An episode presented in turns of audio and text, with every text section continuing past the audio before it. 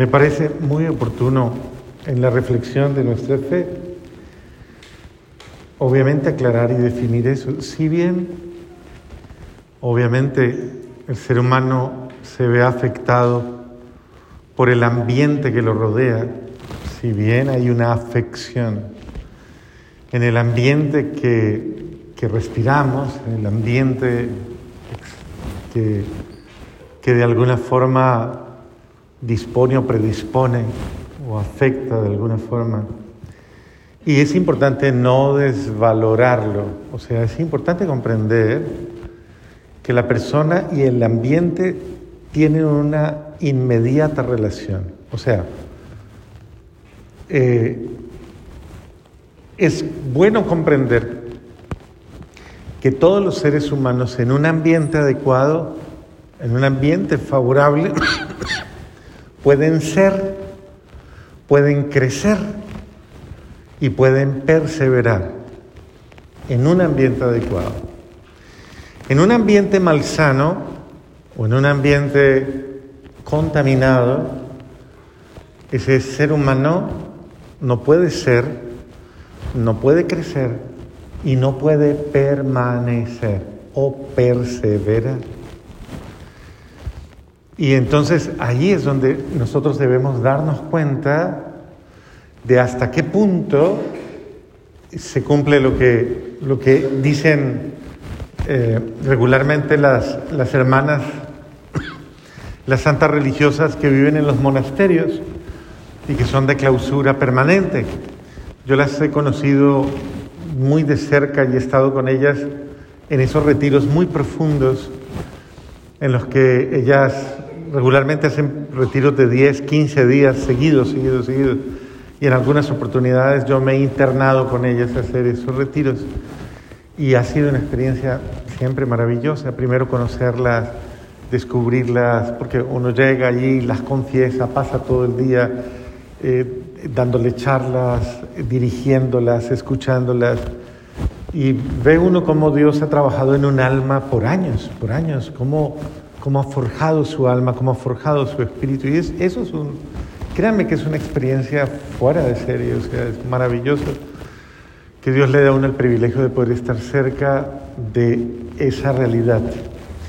Y uno se da cuenta de, claro, ellas han hecho un esfuerzo por aislarse del mundo con todas sus realidades para que no afecte su interior, para que no afecte su realidad, su entrega. Eh, pero igual, obviamente, están en el mundo, como dice el Señor en Evangelio según San Juan, capítulo 17, pero no son del mundo, están en el mundo, pero no son del mundo. El mundo las odia, o el mundo los odia a los hijos de Dios, los odia. Y, obviamente no quiere que, que, vivan como hijos privilegiados y amados de Dios. Y alguna vez, alguna vez yo recuerdo que alguien le preguntaba, yo estaba ahí, les preguntaba, ¿por qué no tienen, por qué no tienen televisión o por qué no tienen internet, computadoras para las hermanas? ¿Por qué no? promueven más la conexión digital.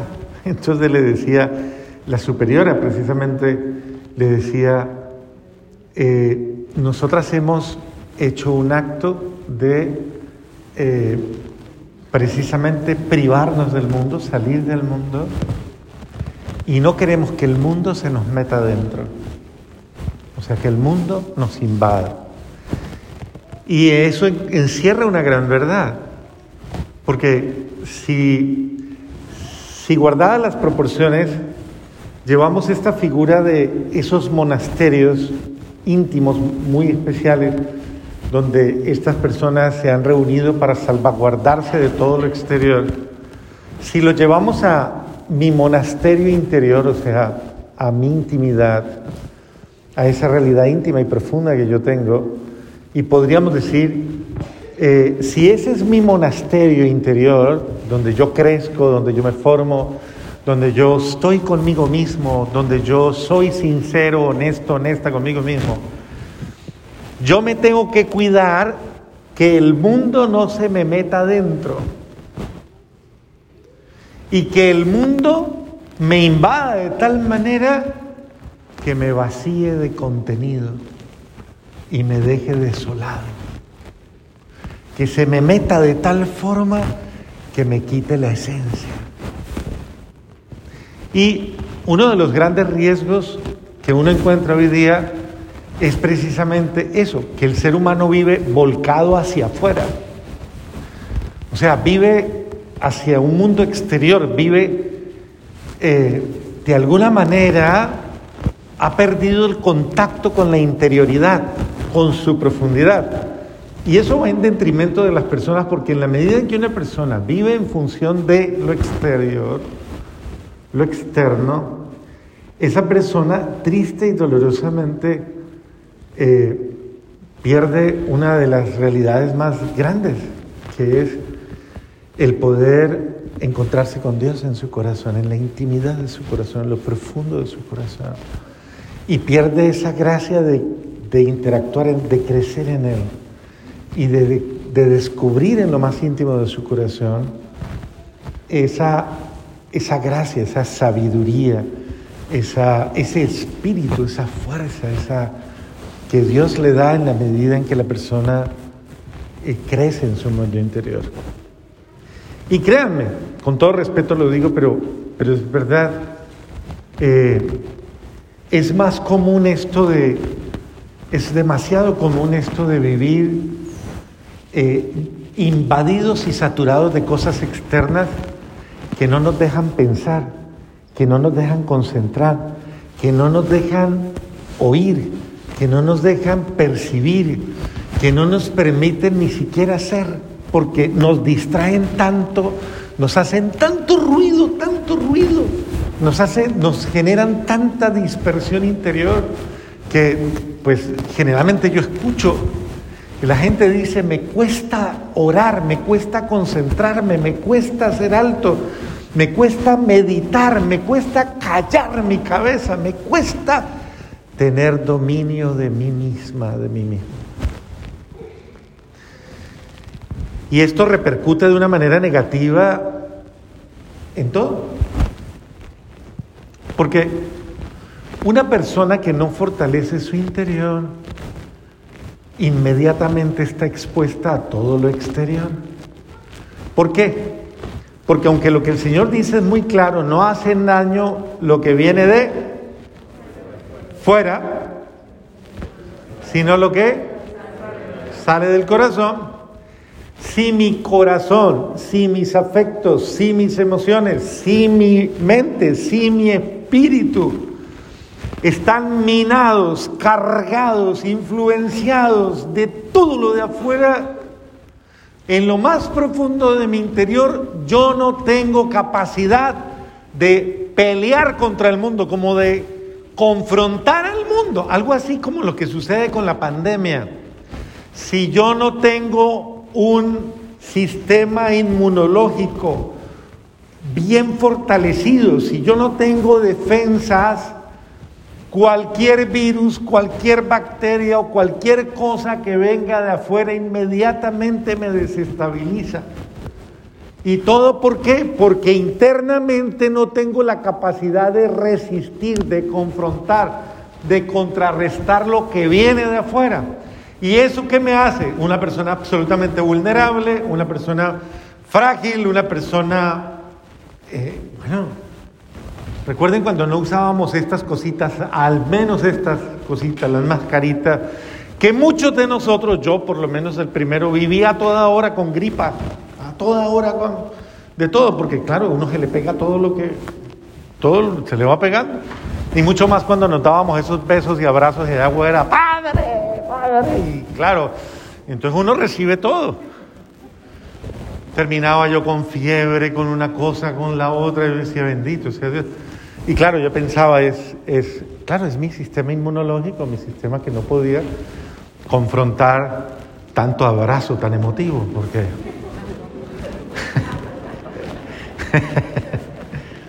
no es malo, yo no con nada contra los abrazos, pero, pero es verdad eh, que, que, que llega un momento en que uno no tiene que la capacidad de confrontar esto. Pues de la misma manera, una familia, un hogar minado por la televisión, por la música, por los sistemas y dispositivos, videojuegos y, cualquier cantidad de cosas que dispersan y que separan. Eh, todo, todo esto, uno está, claro, es muy, es muy, ya hoy día es muy normal encontrarse uno en la casa eh, aislado de los demás, porque cada uno está metido en un celular, está metido en un mensaje, en una tableta, en una red social, en cualquier cosa, o simplemente hablando con otro, y uno hasta se olvida del suyo. Entonces, todo esto que va minando la familia, claro, es tan personalizado que va haciendo mucho daño. Una de las cosas que se ha demostrado hoy día es que uno de el mal manejo de estos dispositivos, el mal manejo de todas estas ha ido contaminando a mucha gente porque claro, la abundancia de pornografía, la abundancia de, de trivialidades, la abundancia de basura, basura, basura que va llegando y que no se filtra de ninguna manera, sino que al contrario llega, llega, llega.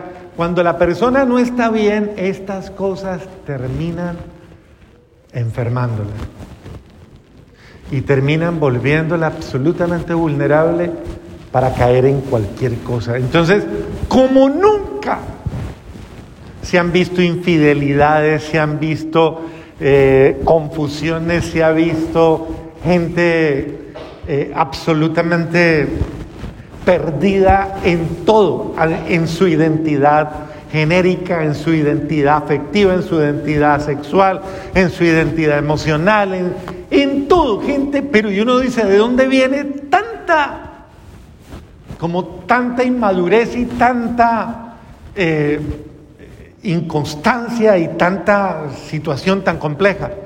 De ese, podríamos decir, bombardeo constante, constante, constante, constante de cosas triviales, de cosas vanas, de cosas inútiles, a las que usted, metido en un dispositivo móvil, le da demasiada importancia. Cosas terribles, porque uno se alcanza a dar cuenta, bendito sea Dios, bendito sea Dios, a, mí no me pasa eso, pero conozco gente a la que sus amistades queridas y, y amadas les envían cosas demasiado agresivas, demasiado eh, vulgares, deshonestas. Y si usted le sigue el juego a todo ese poco de cosas, usted cae en cosas muy complicadas. Pienso que esto es importante. ¿Por qué pasan estas cosas? Porque usted se descuidó. Y porque tal vez fue cayendo en el juego, en el juego de esas cosas malas. No hace daño lo que viene de afuera, sino lo que sale de adentro. Pero si usted adentro no tiene fortaleza, capacidad, no tiene vida interior, no tiene espíritu de oración, no tiene espíritu de discernimiento, si usted no tiene capacidad para quitar lo malo de lo bueno, sacarlo lo malo, botarlo y quedarse con lo mejor, si usted no hace esa capacidad de depurar, de limpiar y de quedarse únicamente con aquello que verdaderamente lo está forjando, usted va a terminar eh, siendo manipulada y manipulado, gobernado o gobernada por cantidades de vicios y de situaciones viciosas y de situaciones anómalas, enfermizas, que le van a generar todo tipo de, de realidades complicadas. Entonces, tenemos necesidad de tener fortaleza interior, un mundo interior. Mire, el, lo que le pasa a Salomón y que todavía no lo no lo vemos en el Evangelio en la lectura de mañana vamos a comenzar a ver un poco eso. Salomón comienza a ser, a ver, la reina de Saba está deslumbrada por él. Pero al mismo tiempo ella llega a deslumbrarlo. Un hombre al que no le deslumbraba nada, porque lo tenía todo y porque, pero que tristemente, como nos dirá la primera lectura del día de mañana, claro, uno no cae con las grandes cosas. Uno cae con las pequeñas cosas. Lo grande no es lo que te hace caer.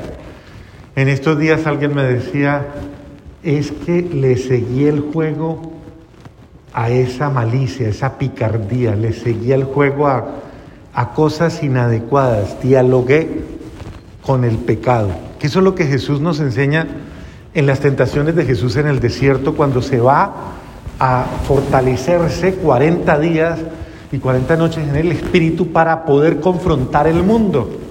Ese es el ejemplo de los 40 días y 40 noches.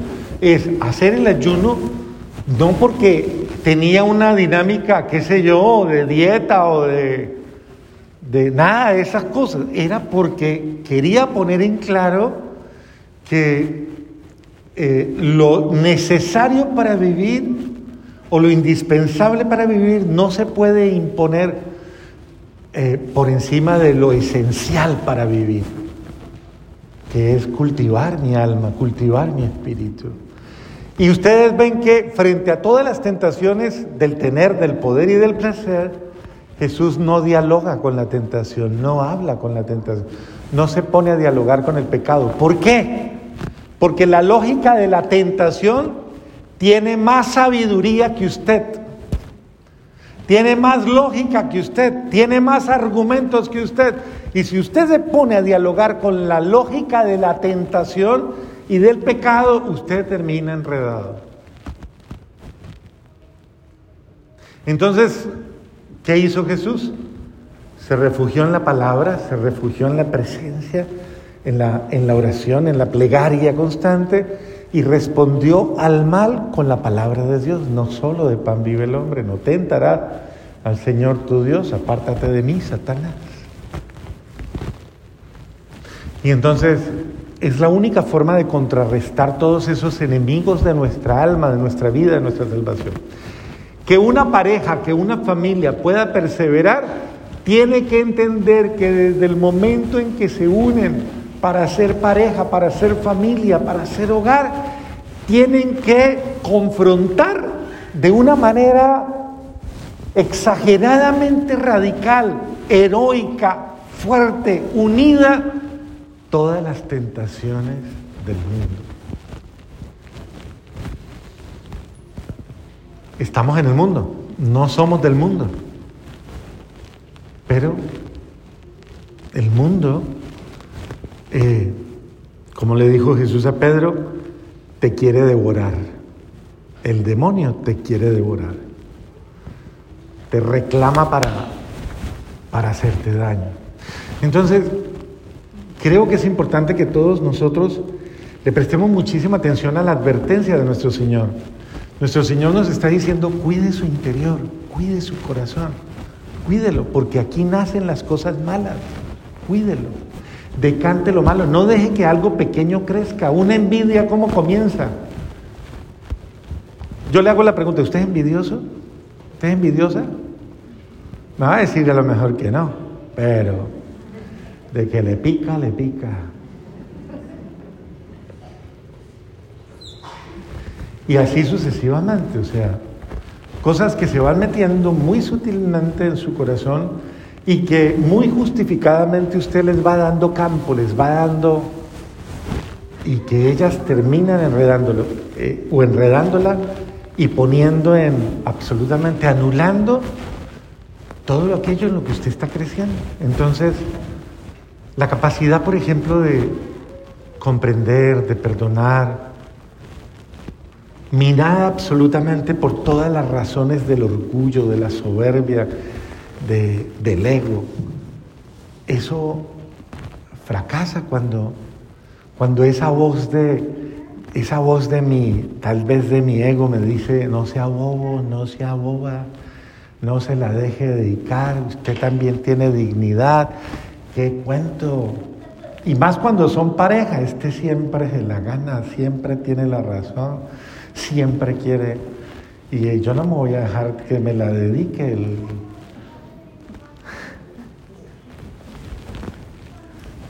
es, es toda esa, todo ese juego interior que juegan nosotros y que toda esa realidad interior en la que yo puedo estar incluso actuando no a favor de mi felicidad, sino en contra de mi felicidad. Yo en contra de mi felicidad. ¿Por qué? Porque lastimosamente estoy escuchando voces que no debo escuchar. ¿Cuál es la voz que yo debo escuchar? Correcto, yo le hago la pregunta, ¿usted está seguro que la voz que usted escucha, que le guía y le, y le lleva a tomar decisiones, es la voz de Dios? ¿O es la voz de sus caprichos? ¿Es la voz de sus egoísmos? ¿Es la voz de su, de su vanidad? ¿Es la voz de su ego? Entonces, pienso, queridos hermanos y hermanas, que debemos hacer un alto, detenernos y hacer una evaluación un poquito más profunda. ¿Qué hay en mi interior? ¿Qué se cocina aquí en mi interior? Y no se engañe, o sea, no lo simule, no lo disimule, que va a ser mi, mi punto de caída, mi tropiezo. ¿Qué hay aquí en mi interior que me puede llevar a tomar malas decisiones o hacer cosas malas? No escuche la voz de quien le quiere destruir la vida. Escuche la voz de Dios. ¿Qué le dice Dios? Dios no le va a aconsejar, odie, tenga resentimiento, condene, tenga malos juicios, critique, que yo, juzgue. Dios, el Espíritu de Dios no le va a aconsejar a usted que tenga malos sentimientos que se llene de angustia, de ira, de rabia, de frustración, de todo. El Espíritu de Dios no le inspira a usted que se amargue la vida. ¿O sí? ¿Sí o no?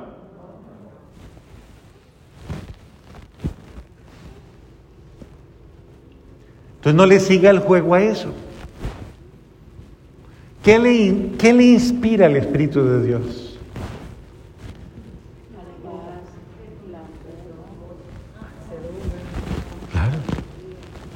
Lo que Él es y hace. Que ame, que perdone, que comprenda, que baje la cabeza, que deje el orgullo, que deje la arrogancia, que, que haga el ejercicio de dar la vida, de morir a su ego, de perdonar, de amar, de comprender. Pero es que yo soy el bobo que siempre amo, la boba que siempre perdona, es que yo soy... Bueno, yo conozco otro bobo y otra boba, otro bobo que perdona todo y allá está en la cruz, véalo. Voltea y lo mira, allá está en la cruz.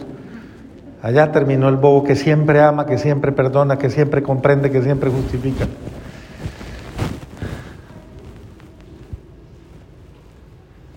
Porque eh, es importante que entendamos que amar implica dar la vida, dar la vida por el otro.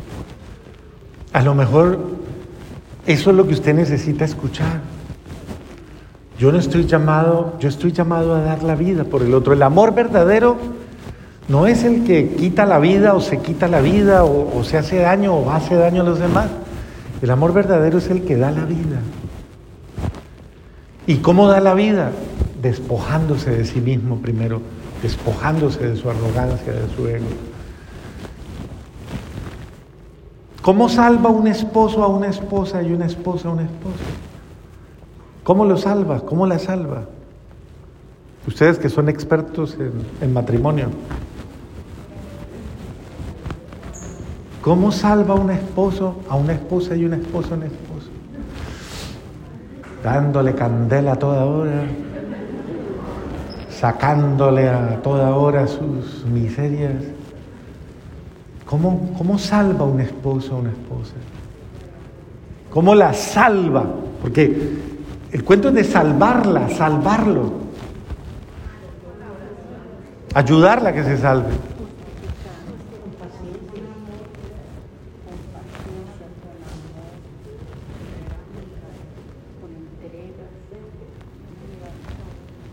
¿Mm? A ver, más duro. Ok. Ok.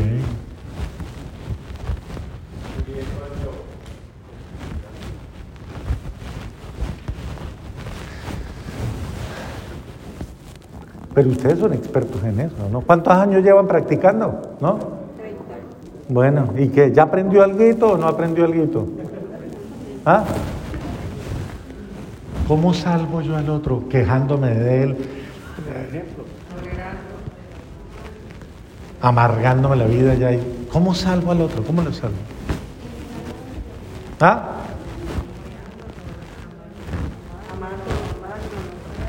Bueno.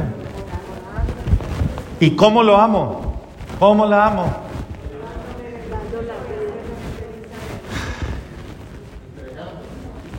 Eso, eso, eso. Despojándome de mí mismo, de mí misma. Y dando la vida por él, dando la vida por ella. Tal vez aunque termine crucificado. Le pregunto, ¿tu esposo te crucifica? Te pregunto, no sé. ¿Tu mujer te crucifica? No, yo no sé. Pero piénselo. Te amo tanto, porque es que ustedes dicen unas cosas.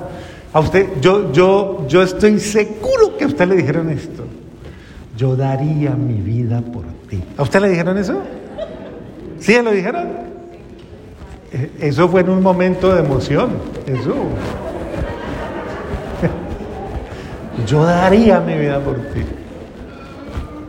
Pero en el orden práctico y real, en el orden práctico de dar la vida muriendo a mi ego, muriendo a mi egoísmo, muriendo a mi resentimiento, a mi rabia, tal vez a mi ira, tal vez a mi, a mi criterio, a muchas cosas que me hacen que yo te ya no te quiera ver, te quiera incluso desaparecer aunque diga que te ame.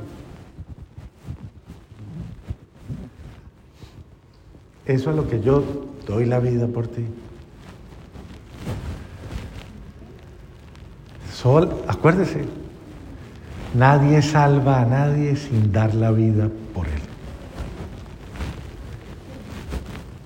Y acuérdese, cuando usted ya le medio le moleste que el hombre, que él o que ella, que le moleste, comience a molestarle algo, por ahí comienza la cosa. O sea, momento en que entra en usted la mala levadura del desamor y le daña, inmediatamente ahí comienza la división.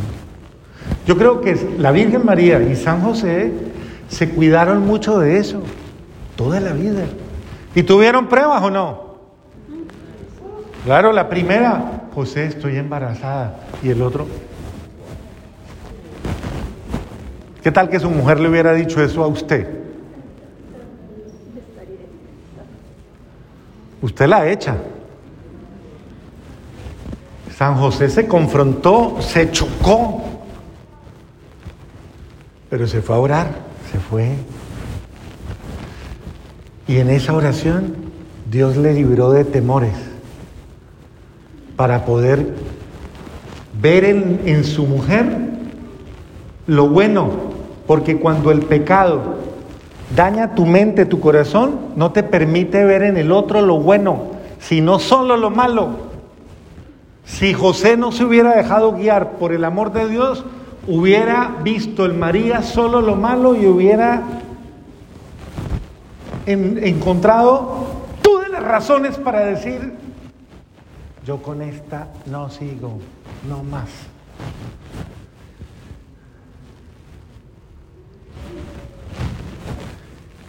Entonces, mire, ¿cómo nos sanamos? ¿Cómo nos debemos sanar de cualquier razón que exista para no aprender a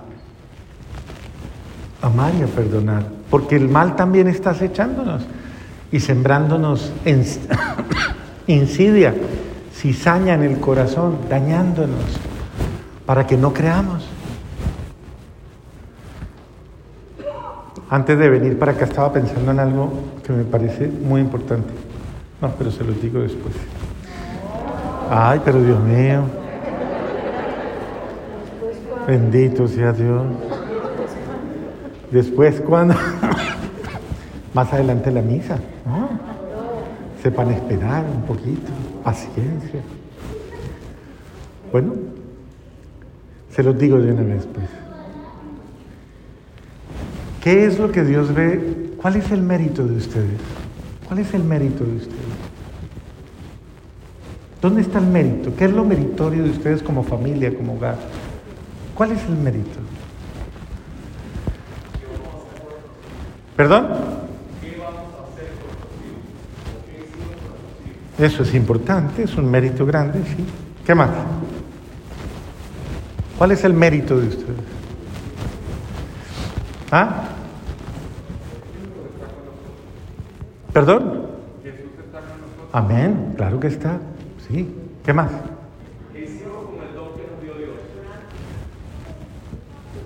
¿No lo escuché? Sí, sí, está bien. Eso está ahí también y está incluido en la.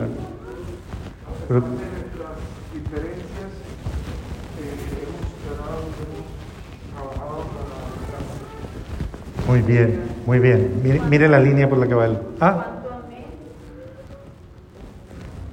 ok. Siga, siga, siga, desarrollala. No rendirnos. La perseverancia. Le hago una pregunta. ¿Cuánto ha luchado usted por el otro? El mérito que tienen es la perseverancia. Yo te he luchado. He luchado por ti, he luchado por... Eso fue lo que Jesús le dijo a Pedro. Pedro, Satanás te ha reclamado para trillarte. Y, dice, pero yo he rogado al Padre para que te sostenga y te levante. Es cuánto yo he luchado por ti. El mérito es ese. Cuánto yo lucho por ti cada instante. Muchos de los que hoy día todavía siguen juntos,